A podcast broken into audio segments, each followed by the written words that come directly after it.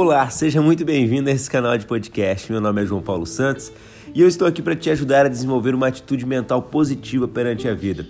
Hoje eu estou aqui ao ar livre no meio dos pássaros, então se vocês ouvirem alguns cantos, algum cachorro latindo, enfim, estou fora do meu escritório e tudo isso para poder continuar gravando essa série de 21 insights sobre o livro Arte de Lidar com Pessoas.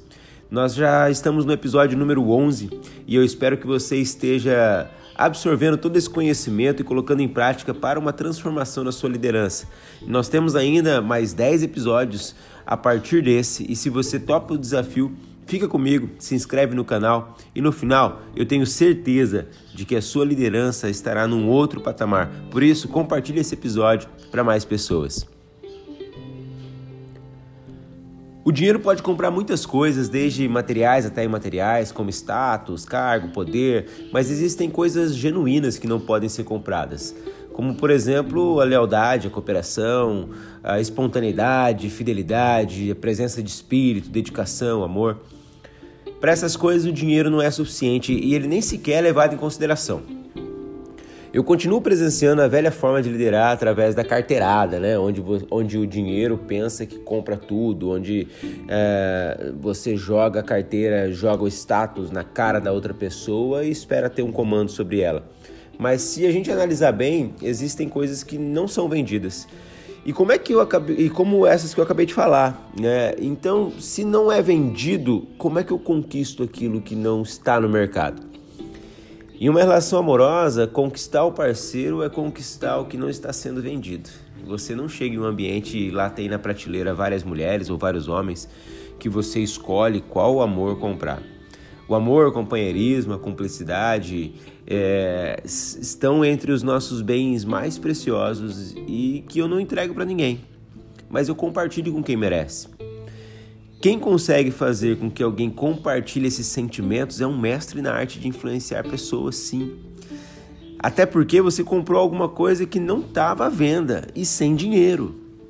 É assim que funciona nas relações interpessoais no ambiente profissional.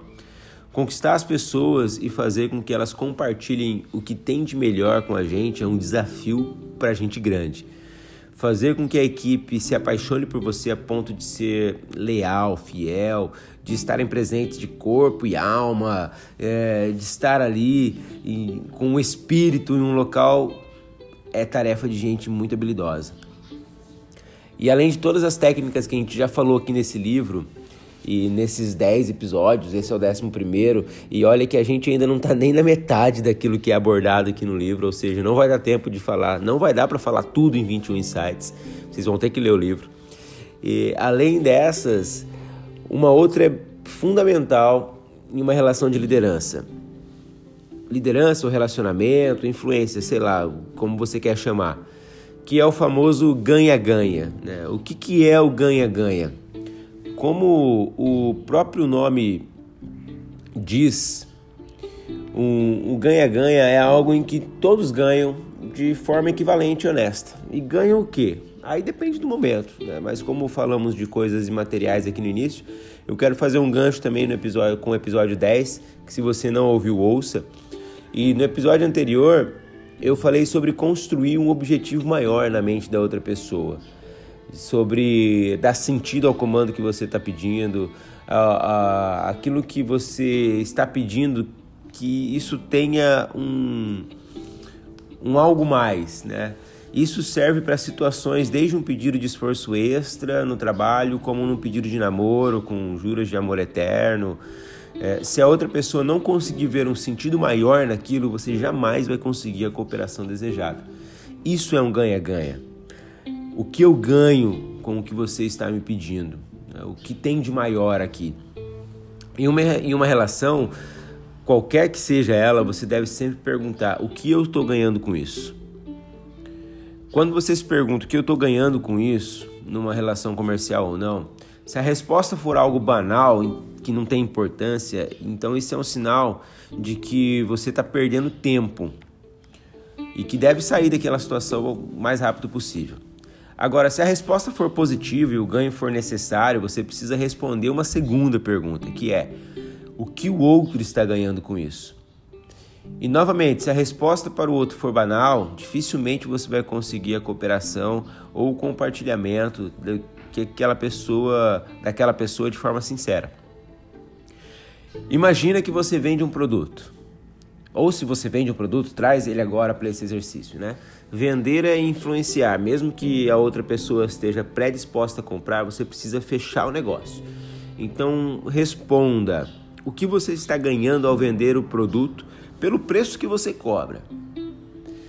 Depois dessa resposta, se ela for positiva, responda o que a pessoa está ganhando ao comprar o meu produto ao preço que eu cobro, um preço justo.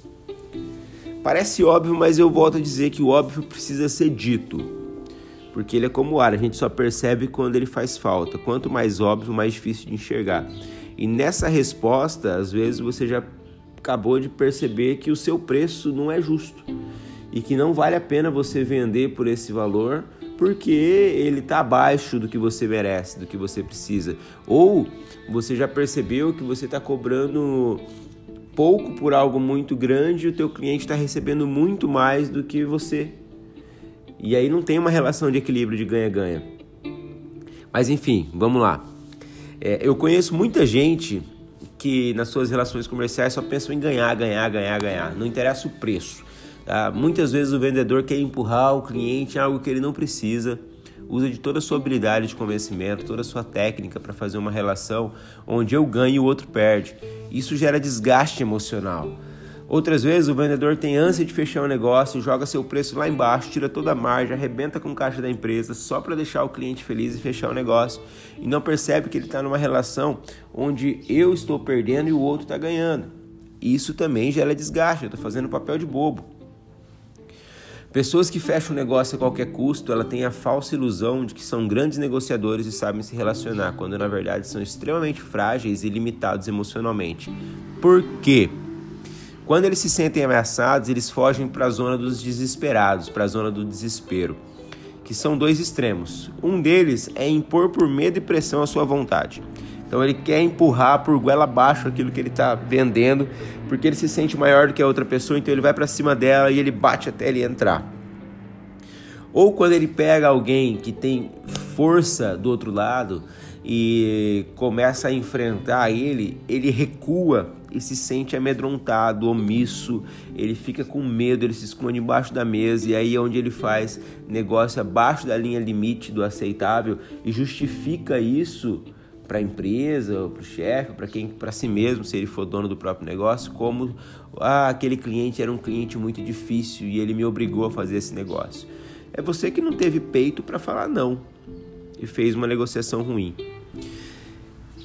Eu estou usando essa relação de compra e venda comercial para falar de ganha-ganha, mas leva isso para uma relação entre duas pessoas, seja ela profissional ou não, onde não há produto físico a ser comprado, e sim algo imaterial.